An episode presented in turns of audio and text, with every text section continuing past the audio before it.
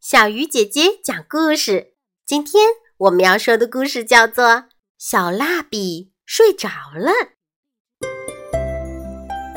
小猫在幼儿园里画了一幅特别漂亮的画，老师给它一盒蜡笔作为奖励。小猫可喜欢这盒蜡笔了。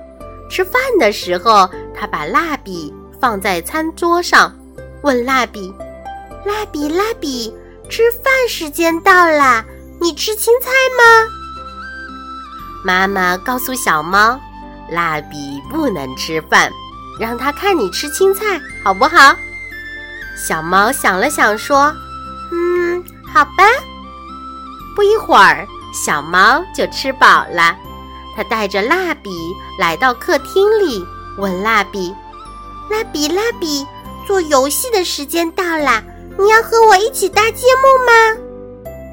妈妈告诉小猫，蜡笔不能搭积木，让它看你搭好不好？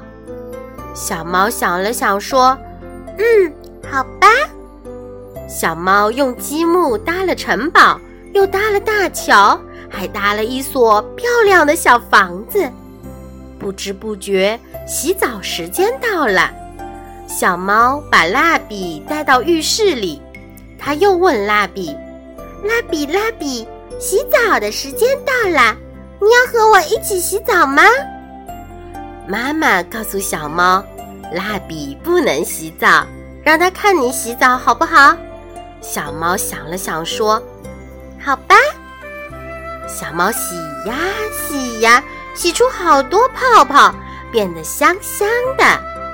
睡觉时间到了。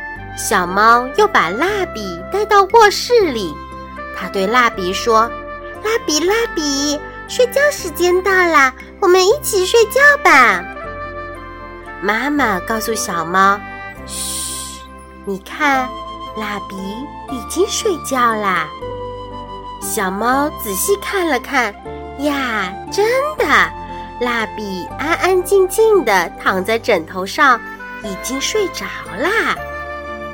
小猫轻轻地对蜡笔说：“蜡笔，晚安，我也要睡觉喽。”说完，小猫爬上床，盖好被子，就进入甜甜的梦乡啦。